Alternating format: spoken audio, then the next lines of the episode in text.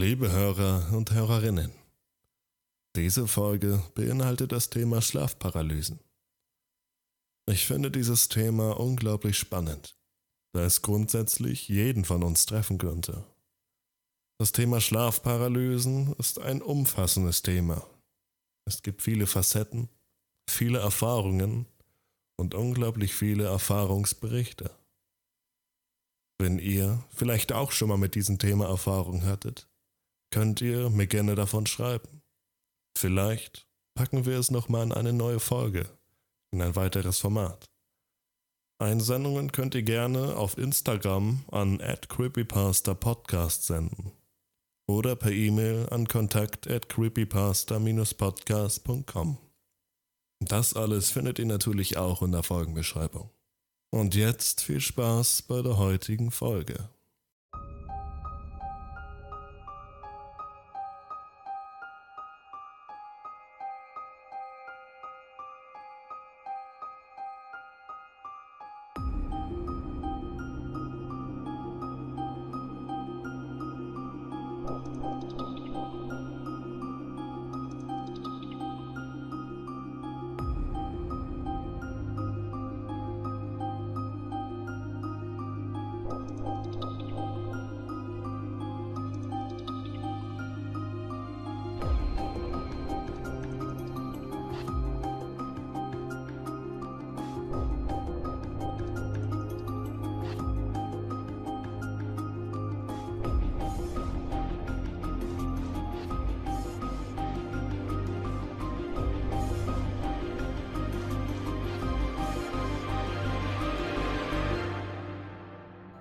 Ich bin Ben.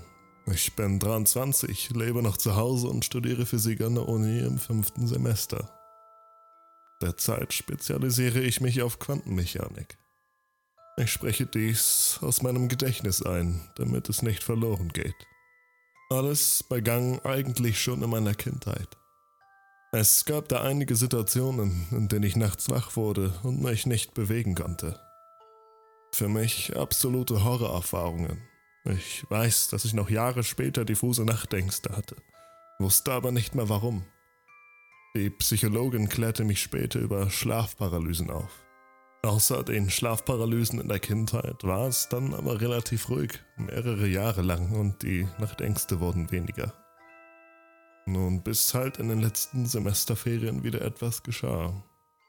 In der ersten Nacht wachte ich einfach nur auf und konnte mich nicht bewegen. Ich lag auf dem Rücken und wollte schreien, doch es ging nicht. Mein ganzer Körper war erstarrt, nur die Augen konnte ich bewegen.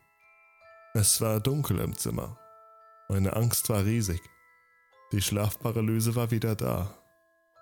Ein großes Gewicht senkte sich auf meine Brust und schien mich tief in die Matratze zu drücken. Das Atmen fiel mir schwer. Es ist nur eine Paralyse. Sie, sie geht vorbei. Meine Psychologin hatte mir gesagt, ich solle das im Kopf denken. Und wenn ich mich beruhigt habe, solle ich versuchen, den Zeh oder einen Finger zu bewegen, um mich aus der Starre zu holen. Leichter gesagt als getan, wenn da nur nicht diese Angst wäre. Ich möchte schreien, aber ich kann nicht mal meinen Mund bewegen. Schlafparalysen sind normal. Jeder hat sie. Jede Nacht, damit man sich beim Träumen nicht verletzt aber die meisten Leute schlafen dabei. Bei sowas wach zu sein ist nicht angenehm. Die Paralyse ging nach einigen Minuten vorbei. Mein Herz raste und ich war schweißgebadet. Ich ging daraufhin erstmal in die Küche und holte mir ein Glas Wasser. Am nächsten Tag machte ich einen Termin bei der Psychologin aus.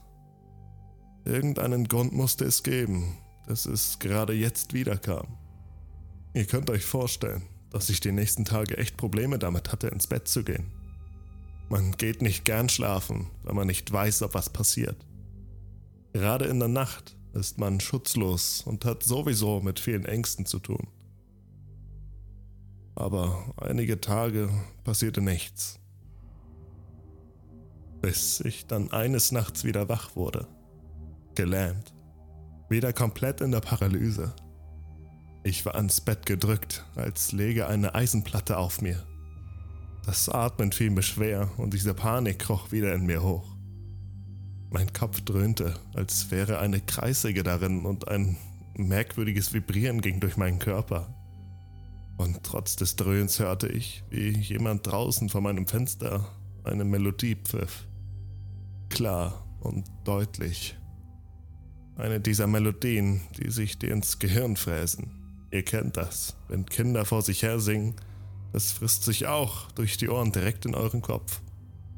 Das Pfeifen war laut und deutlich zu hören, und erst später fragte ich mich, wer denn da gestanden hatte.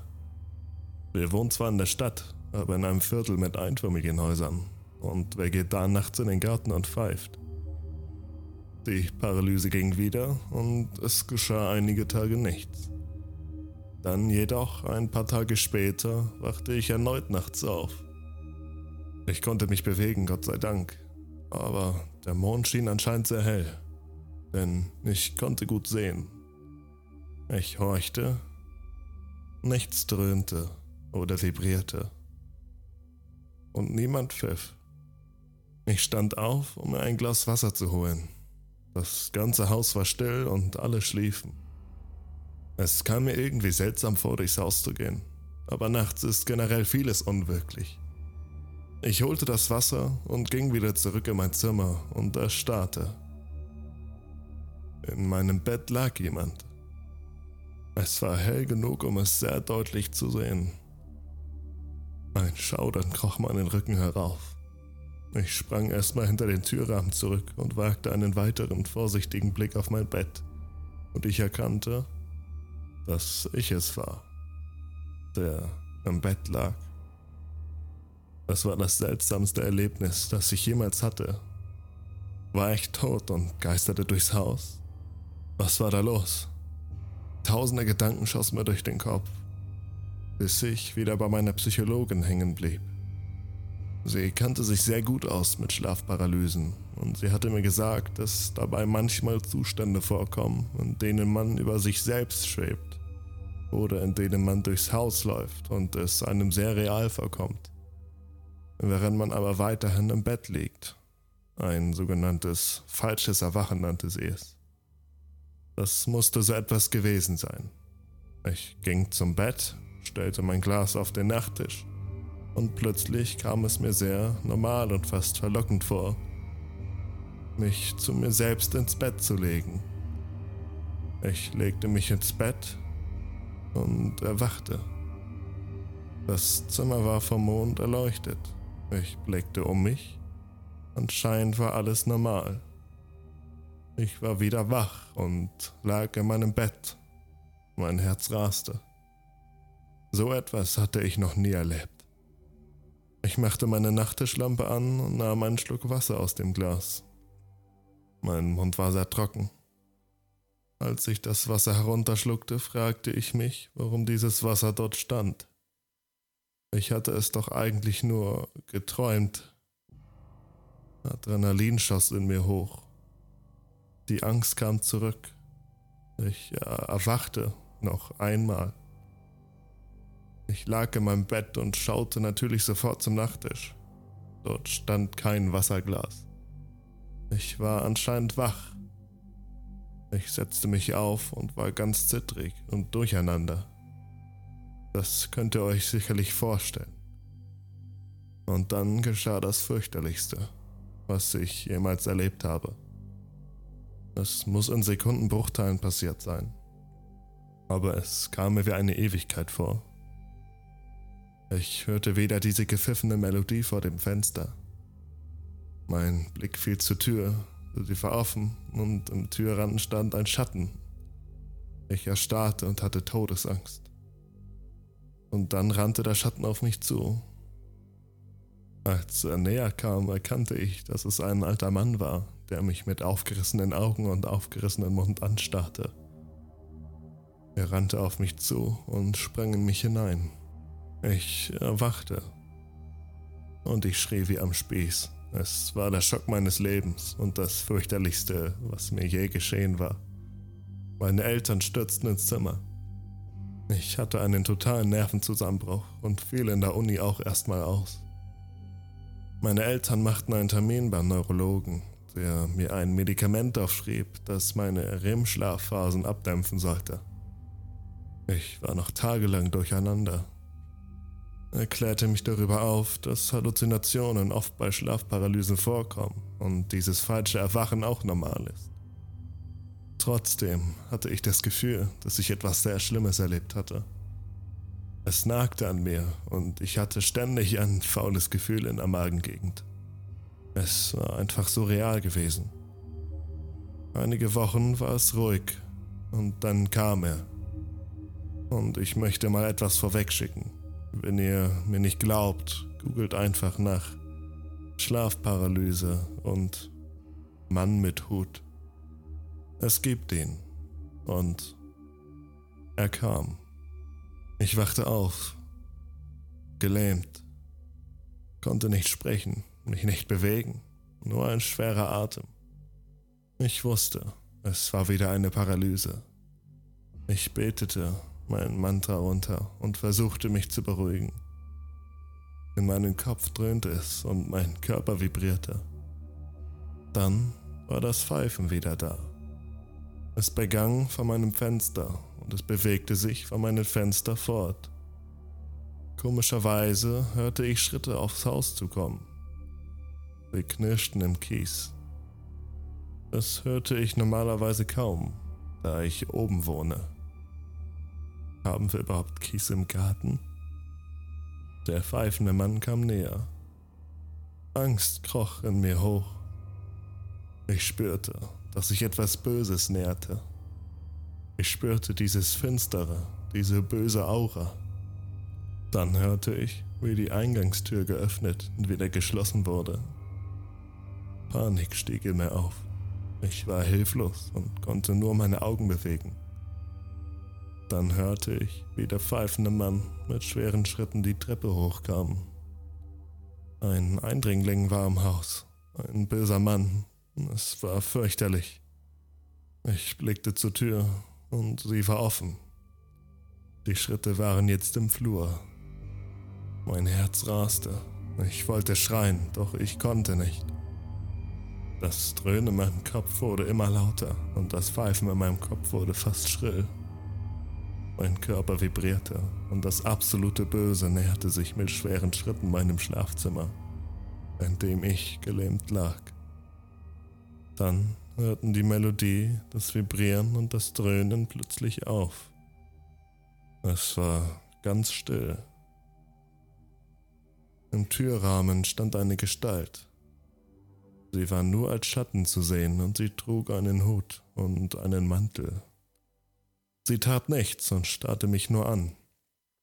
Eine Aura des unvorstellbaren Bösen ging von ihr aus und Entsetzen packte mich. Der Hutmann war das personifizierte Grauen, und er stand da und starrte mich an. Ich wand mich innerlich und wollte schreien, doch ich konnte mich einfach nicht bewegen. Mein Entsetzen war so groß, dass ich mich von alleine wieder aus dieser Paralyse reißen konnte, und ich setzte mich auf. Doch der Hutmann war fort. Ich schrie und wieder stürzten meine Eltern ins Zimmer. Dieses Erlebnis war noch unheimlicher als damals, wo der Mann, der in mich hineingesprungen war. Die Attacken und die Paralysen kamen seitdem immer häufiger in der Zeit. Der Hutmann kam regelmäßig und überzog mich mit Terror und Entsetzen. Fast jede Nacht stand er im Türrahmen mit dieser Aura des Bösen und des Terrors. Sowohl die Psychologin als auch der Neurologe hatte keine Lösung dafür. Ich wurde im Schlaflabor durchgecheckt. Ich bekam Neuroleptika. Ich machte sogar eine Hypnosetherapie. Doch nichts half. Der Hutmann suchte mich wieder heim.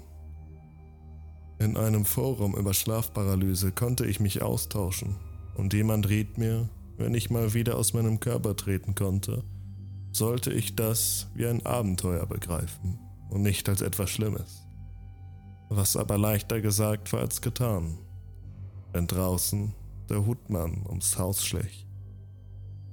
Natürlich war mir, wenn ich wach war, klar, dass alles nur Halluzinationen waren. Ausgelöst durch eine REM-Schlafstörung.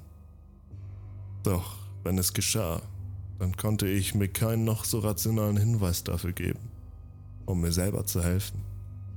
Ich musste da durch. Einige Tage später kam eine Nacht, in der ich aufwachte und mich aufsetzte. Mein Herz raste und ich war voller Adrenalin und atmete schnell, als wäre ich im Schockzustand. Doch alles war ruhig, kein Pfeifen, kein Dröhnen und auch kein Vibrieren, keine Schritte, nein, alles war still. Das Haus schlief der Mond schien hell durchs Fenster. Ich fühlte dieses Mal nichts Bedrohliches und darum ging ich durchs Haus. Ich fühlte mich sonderbar, als würde ich in Watte eingepackt sein oder durch, ja. Ich fühlte mich irgendwie, als würde ich durch einen Traum laufen. Das wurde mir aber erst hinterher bewusst, nicht in der Situation. Das Haus lag still und schlafend im Mondlicht, und der Vorgarten lag friedlich im Schein der Straßenlaterne. Ich verließ das Haus. Es war warm draußen und ich lief barfuß den Weg hinunter zur Straße. Alle Häuser waren dunkel und still. Ich bog rechts in die Straße ein und alles kam mir völlig natürlich und alltäglich vor. Doch die Häuser waren teilweise schief und krumm. Manche waren absurd verdreht und fühlten sich merkwürdig an. Ich lief an ihnen vorbei und sah in der Ferne, in einer Laterne, eine Gestalt lehnen. Sie machte keinen bedrohlichen Eindruck, also ging ich langsam auf sie zu. Die Gestalt hatte einen Fuß an der Lampe abgestützt und rauchte gemütlich eine Zigarette. Sie kam mir etwas vertraut vor. Im Näherkommen erkannte ich einen Professor für Teilchenphysik, Professor Eikost. Er drehte den Kopf, als er mich näher kommen hörte. Ah, Herr Richter, kommen Sie auch endlich? grinste er freundlich und blies Rauchringe in die Luft. Sie haben auf mich gewartet? fragte ich. Gewartet ist so ein definierter Begriff, oder? Was ist schon real? fragte er zurück. Sie kennen sich doch mittlerweile im Bereich Phantom und Strings aus. Realität ist subjektiv. Wie meinen Sie das? Ich war verwirrt. Das Doppelspaltexperiment, Herr Richter.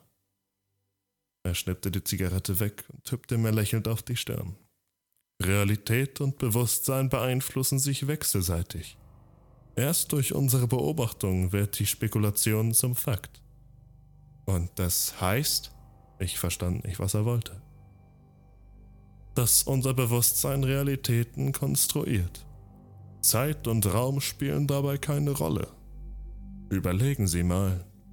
Die Quantenebene existiert überall um uns herum. Der Professor fuchtelte aufgeregt mit den Armen und seine Augen glänzten. Sie ist nicht nur unter uns, sie durchdringt alles. Was glauben Sie, wozu unser Bewusstsein imstande ist. Was wollen Sie damit sagen? Haben Sie mal darüber nachgedacht, wie feinstiftlich unser Bewusstsein ist? Ich wette, wenn wir träumen, existiert unser Bewusstsein auf der Quantenebene. Kombinieren Sie doch mal. Doppelspalt und Traumebene. Wenn Sie also denken, dass ich auf Sie gewartet habe, habe ich auf Sie gewartet weil sie es wollen. Ich muss weiter, murmelte ich und ging langsam an ihm vorbei. Ich habe den Hutmann gesehen, wie er zu ihrem Haus gegangen ist. Gestern, vorgestern und so viele Nächte zuvor, sagte Eikost leise. Eine Gänsehaut überkam mich. Ich drehte mich zu meinem Professor um. Wer ist der Hutmann? Was will er von mir? Eikos lächelte. Sie haben nichts begriffen. Zeit existiert hier nicht. Gehen Sie und finden Sie den ersten Träumer, dann verstehen Sie. Ich war leicht genervt, weil alles, was er sagte, seltsam und abstrakt war. Und wo finde ich den? Gehen Sie ins Haus, ins Haus des Hutmannes. Mich schauderte es. Der Hutmann war das personifizierte Böse und ich sollte in sein Haus gehen? Verrückt. In der Ferne hörte ich ein Pfeifen. Es war die Melodie.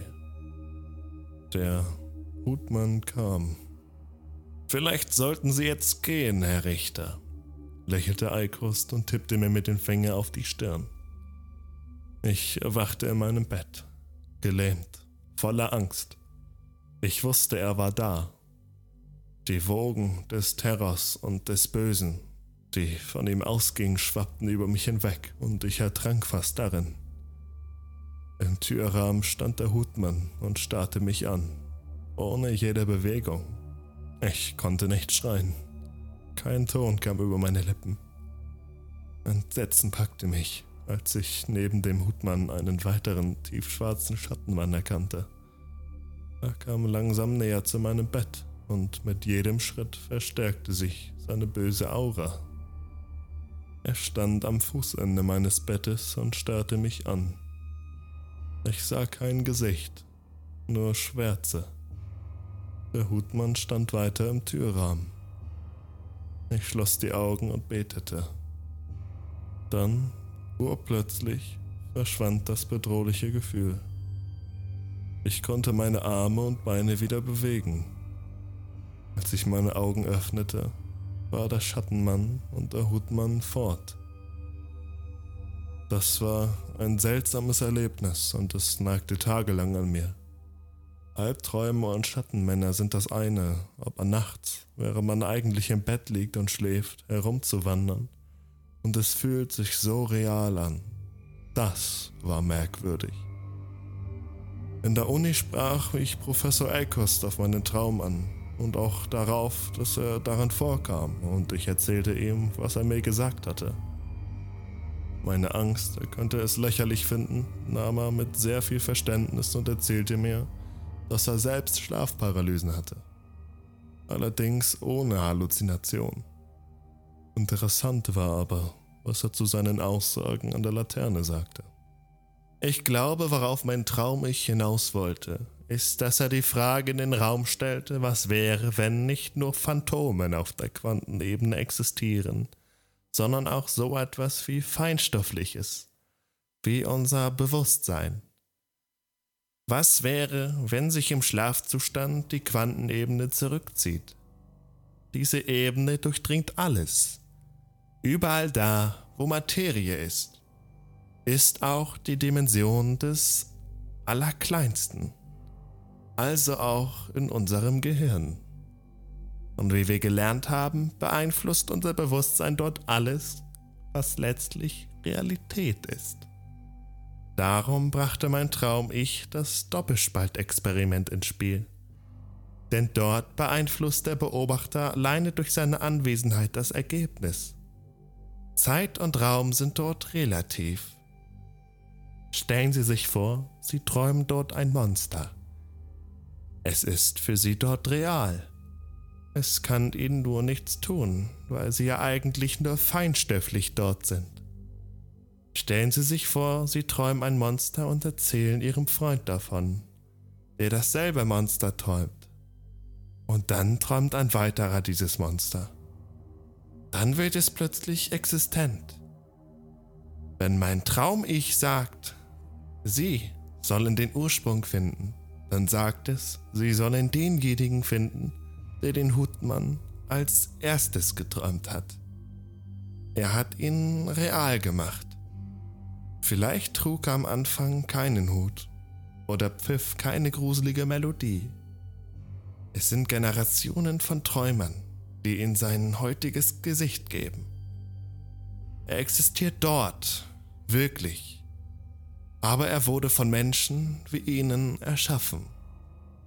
Das klang logisch. Die Theorie hatte nur den Schönheitsfehler, dass ich nicht noch feinstofflich von dem Hutmann heimgesucht wurde sondern dass mein physischer Körper da durchaus mit involviert war. Nur eben paralysiert. Und selbst wenn, wenn mein Traum-Ich in dieser Quantentraumwelt herumwandert, dann wäre er logischerweise auch den physischen Bedingungen dieser Realität unterworfen und auch angreifbar. Generell hatte der Herr Eikost aber recht. Das, was mich bedroht und heimsucht, war das Resultat von vielen, die von diesem Monster geträumt hatten. Eine selbstüberfüllende Prophezeiung. Und wenn man den ersten Träumer fände, dann könnte man den Hutmann im Anfang besiegen. Ich recherchierte im Internet nach den Hutmann und fand heraus, dass er schon seit vielen Jahrhunderten gesehen wird. Von vielen Kulturellen überall auf der Welt, selbst wenn sie nicht miteinander in Verbindung standen. Der Hutmann musste ein uraltes Geschöpf sein, das von Generationen von Schlafparalysierten zu etwas unvorstellbar Böseren und Finsteren gemacht wurde. Ich kam an dieser Stelle nicht weiter. Ich konnte den Ursprung des Hutmanns nicht finden sondern musste warten, bis ich das nächste Mal die Möglichkeit hatte, in meinen Traum spazieren zu gehen. Einige Nächte später erwachte ich über mir schwebend. Ich schwebte unter der Zimmerdecke über meinem paralysierten Körper, der mich mit aufgerissenen Augen, in denen das pure Grauen stand, anstarrte. Mehrere Wochen geschah einfach nichts. Ich hatte weder Paralysen noch falsches Erwachen noch geisterte ich in meiner Traumwelt umher. Zwischendrin kam tatsächlich die Hoffnung hoch, dass dieser Spuk endlich ein Ende hatte. Ich fragte mich, wie ich den ersten Träumer davon abhalten sollte, vom Hutmann zu träumen. Ich konnte es ihm ja schlecht verbieten. Man träumt davon, hm, wovon man träumt. Doch dann war es wieder soweit. Ich erwachte und wieder schien dieser seltsame helle Mond in meinem Zimmer. Auch die anderen Male, als ich herumlief. Obwohl ich eigentlich im Bett lag, war es so. Ich stand auf und drehte mich zum Bett um. Ich sah mich dort nicht liegen, doch das musste nichts heißen. Wenn ich wirklich das Haus des Hutmannes suchen wollte, musste ich unauffällig sein. Letztes Mal, als ich meinen Professor trag, trug ich meinen Star Wars Schlafanzug. Heute entscheide ich mich für etwas Schlichteres. Meinen dunklen Trainingsanzug und Turnschuhe. Ich verließ das Haus und sah Professor Eikost wieder an der Laterne stehen. Diesmal reagierte er nicht auf mich. Er grinste mich an, in seinen Augen lag etwas Finsteres. Ich schauderte. Dann ging ich die Straße herunter. Die Häuser waren grotesk verdreht und schief oder in düsteren Farben angemalt. Ich konnte es nicht genau unterscheiden. Ich glaube heute, es lag daran, dass ich selbst etwas Angst hatte. Der Satz meines Professors half mir, es zu verstehen. Ich selbst beeinflusse durch meine Anwesenheit das Setting. Meine Anwesenheit war allerdings begleitet durch ein Gefühl der Anspannung und Angst. Nebel legte sich über die Straße und kein Laut war zu hören. Wo sollte ich das Haus des Hutmannes finden? Wo wohnt so jemand? In einer Zwei-Zimmer-Wohnung? Die Häuser der Stadt lagen verlassen im Dunkeln am Straßenrand. Ich kam an einer Gasse vorbei, die im tiefsten Statten lag. Aus dieser Gasse hörte ich ein Flüstern. Du suchst den Hutmann. Ich fragte mich, woher die Flüsterstimme das wusste. Aber erst im Nachhinein erkannte ich, dass Stimmen im Dunkeln immer Dinge wussten. Geh zum Ende der Straße. Dort ist ein stiller Garten. Die Stimme verfiel in einen hämischen Singgesang. In diesem stillen Garten, dort steht ein stilles Haus mit dunklen leeren Fenstern und vielen schwarzen Zimmern. Und wenn du dort hineingehst, dann kommst du nie mehr raus. Die Stimme kicherte. Der Hutmann ist gerade nicht dort. Noch nicht. Vielleicht kommt er ja bald heim. Hm, beeil dich. Ich schluckte meine Angst darunter und ging weiter die Straße entlang. Ich wollte gar nicht wissen, wer die Stimme in der dunklen Gasse gewesen war. Manche Dinge sollte man vielleicht besser nicht wissen. Am Ende der Straße kam ich an einen alten, verfallenen Holzzaun, wie die Flüsterstimme es gesagt hatte. Hohes Gras und ein Garten liegen dahinter. Im Nebel konnte ich schemenhaft die Umrisse eines Hauses erkennen. Es ragte groß und bedrohlich wie ein Schatten auf. Dort sollte ich hineingehen? Äh, wonach soll ich denn suchen? Ich weiß nicht warum. Ich ging vorsichtig zum Haus. Es war aus altem, verwittertem, schwarzem Holz. Wie die Flüsterstimme gesagt hatte, waren die Fenster alle dunkel und verlassen. Ich gruselte mich, doch ich überwand meine Angst und drückte die Türklinke. Es war ein Traum. Was sollte passieren? Sie schwang mit einem langen Knarzen auf. Ich zögerte noch kurz, doch dann ging ich hinein. Dunkelheit und ein Gefühl der Angst schwappten mir entgegen. Dies war das Haus des Hutmannes, des personifizierten Bösen. Ich setzte widersinnigerweise meine Kapuze auf, als könnte sie mich vor ihm schützen. Dann schlich ich mich langsam durch die Flure.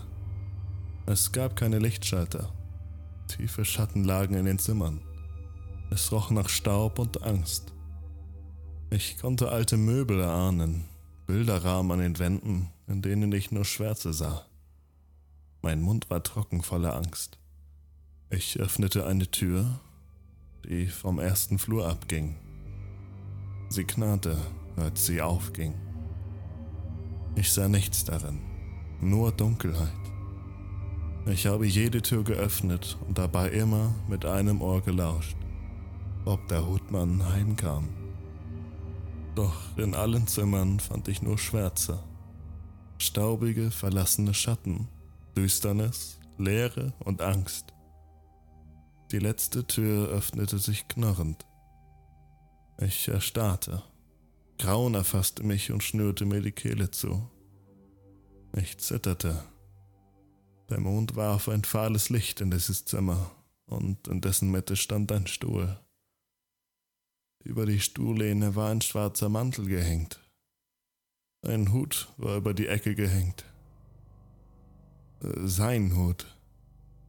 Du musst den ersten finden, flüsterte es aus den Schatten in den Ecken des Raumes.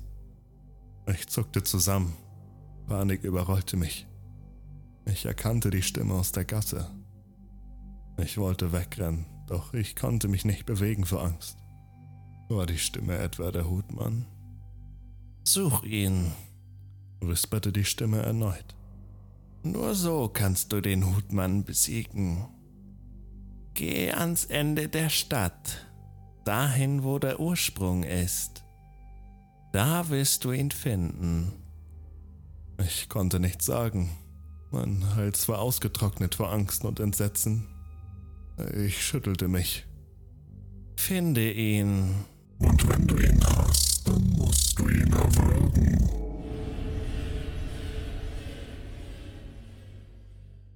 Ich floh entsetzt aus dem Haus, verfolgt von dem Lachen der Schattenstimme.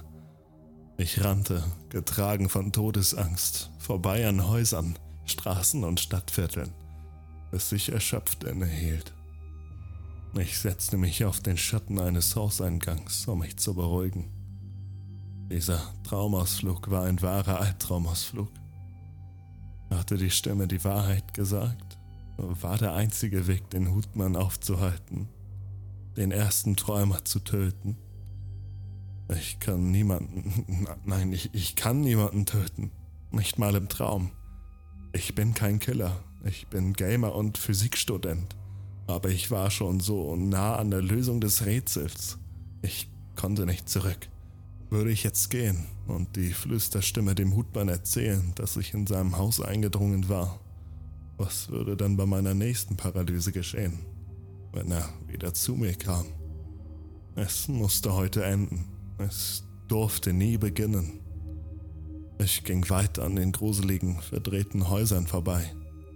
Der Nebel hatte sich gelichtet und ein fahler runder Mond warf ein kaltes Licht auf die Stadt. Je weiter ich ging, desto mehr veränderten sich die Häuser. Es wurden Fachwerkhäuser und kleine Backsteinhäuser, wie es bei uns in der historischen Altstadt gab. Die Flüsterstimme hatte gesagt, wenn ich weitergehe, werde ich das Haus des Ursprungs finden. Der Hutmann war Jahrhunderte alt. Natürlich konnte er nicht in einem modernen Stadthaus geboren worden sein. Es musste ein altes Haus sein. Ich ging weiter, wie lange weiß ich nicht. Irgendwann kam ich zum Stillstand. Der Mond schien auf weite Wiesen und graue, stille Wälder an der Ferne. Und dann sah ich es. Auf einem Hügel stand ein Haus oder eher eine Hütte.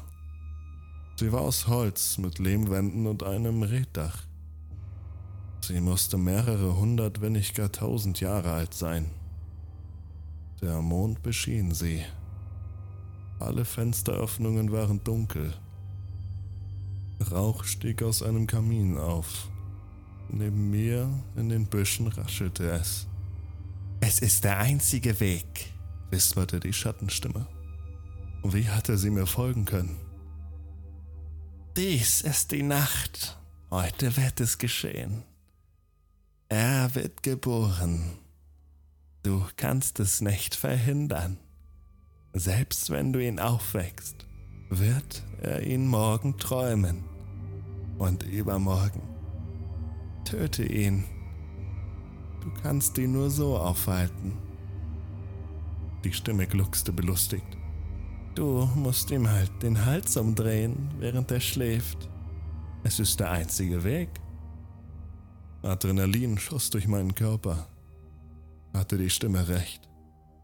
Hatte es denn überhaupt Bedeutung hier? In meinem Traum bin ich. Ich schüttelte den Kopf und verdrängte den Gedanken.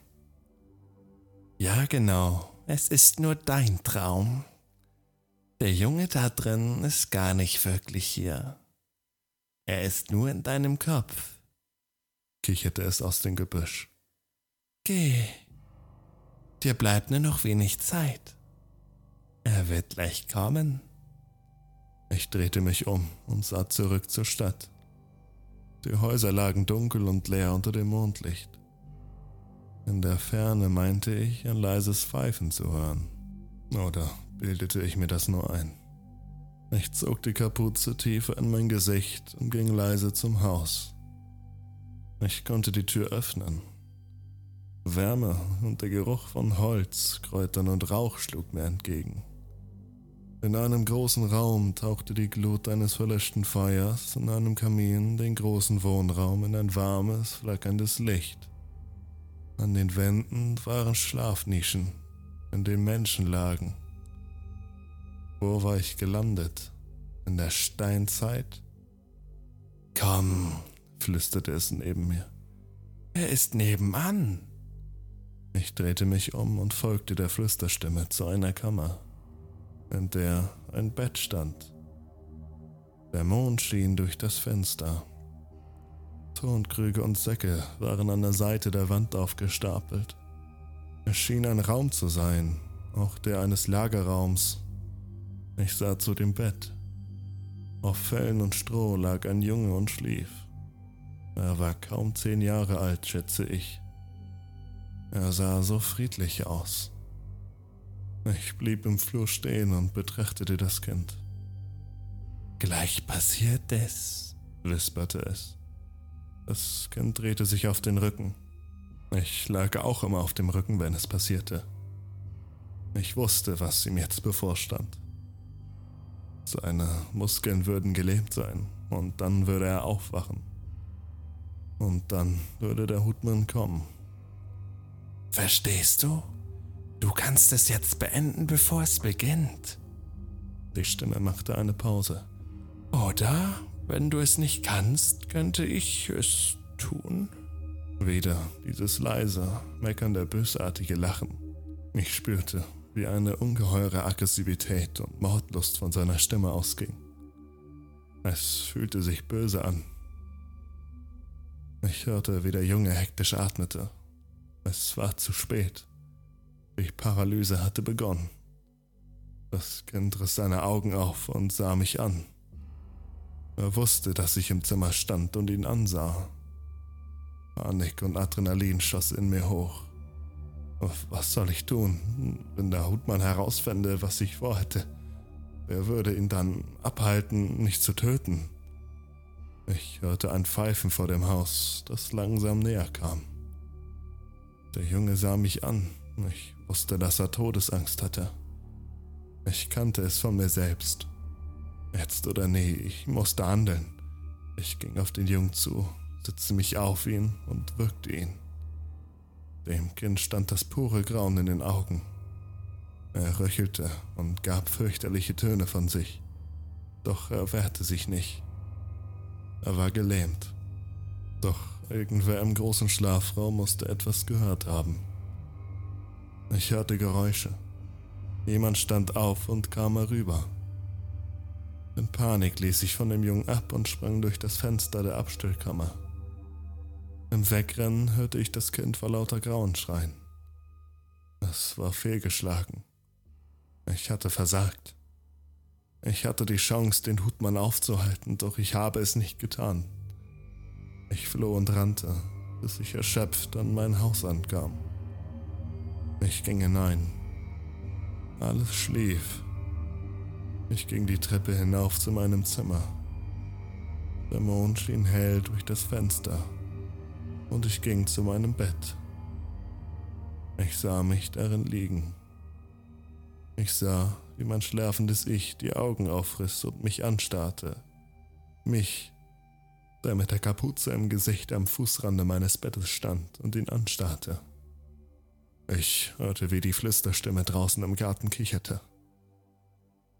Der Ben, der im Bett lag, drehte die Augen und sah zur Tür. Ich spürte, dass er da war.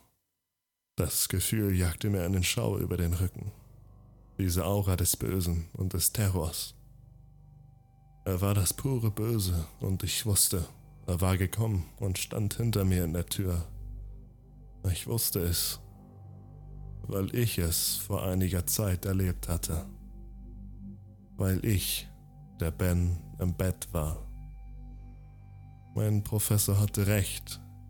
Raum und Zeit existieren hier nicht. Hallo, sagte der Hutmann. Er hatte meine Stimme.